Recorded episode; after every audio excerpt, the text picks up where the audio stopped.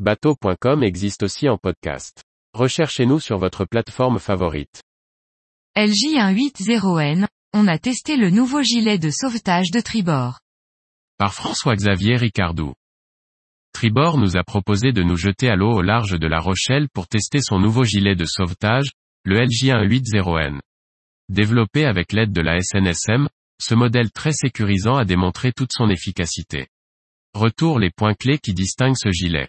Tribord, la marque de décathlon pour les sports propulsés par le vent, a développé un nouveau gilet de sauvetage autogonflant, le LJ180N. Ce modèle ne révolutionne pas le genre, mais par tous ses détails offre une garantie de bon fonctionnement pour maintenir le naufragé la tête hors de l'eau. Plutôt que d'essayer d'imaginer un gilet en partant de zéro, Tribord s'est appuyé sur les compétences de la SNSM pour imaginer les points clés de ce gilet. En effet, cet organisme venait de définir son cahier des charges pour équiper ses sauveteurs et venait de valider un partenariat avec Crewsaver, partenariat sur une durée de 10 ans. Il n'est donc pas question aujourd'hui de changer les gilets des sauveteurs, mais de s'appuyer sur les réflexions qui ont conduit au choix du gilet Crewsaver. La norme qui encadre les gilets de sauvetage demande que le naufragé se retourne, même s'il est inanimé et tombe la tête la première dans l'eau. Mais cette norme est définie avec un naufragé habillé d'un seul maillot de bain. Or on sait qu'une fois vêtu d'un ciré complet et de bottes, des poches d'air se forment et contrarient ce retournement. Tribord et la SNSM ont donc décidé de fabriquer un gilet qui fonctionnera aussi si le marin est entièrement équipé. Pour valider ce concept, nous nous sommes donc jetés à l'eau entièrement habillés, les bottes aux pieds. La norme impose un gilet avec une flottabilité de 150 newtons. Or les témoignages montrent que si la personne est largement équipée, il faut lui offrir plus de flottabilité. Tribord a donc opté pour une flottabilité de 180 newtons afin de répondre à toutes les situations et toutes les corpulences. Pour que le retournement soit assuré, le gilet tribord possède une vessie dissymétrique. Ainsi, la flottabilité est instable quand on est sur le ventre, et l'on vient naturellement se retourner face au ciel.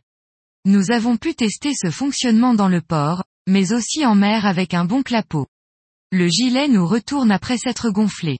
Suivant que les bottes soient ou non remplies d'eau, on se retourne en tournant sur le côté ou bien en pivotant par les pieds qui coulent. Tribord est conscient que la plus grande des sécurités est de rester accroché à son bateau. Le harnais et la longe ont donc toute leur importance. Sauf que par beau temps, il est courant de ne pas enfiler son gilet. Pour autant, le harnais reste important. Voilà pourquoi le gilet tribord peut se démonter. D'un côté le harnais et de l'autre la vessie gonflable, le tout relié par un zip facilement connectable. Avec un seul accessoire, on peut continuer à porter son harnais même si on l'allège de son gilet. Un gilet n'est efficace que si on le porte. L'objectif était donc de réaliser un produit qui gêne le moins possible les mouvements.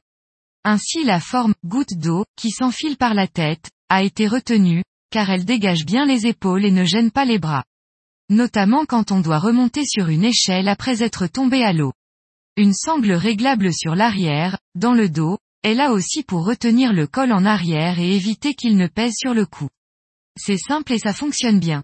Le choix de la couleur orange vive de la vessie a été retenu après que des tests de couleur jaune et verte fluo ont démontré qu'elles étaient moins voyantes de loin. La position des bandes réfléchissantes a aussi été très étudiée pour renvoyer la lumière d'un rayon rasant l'eau, émis depuis un bateau pas haut sur l'eau, ce qui est souvent le cas en situation de recherche.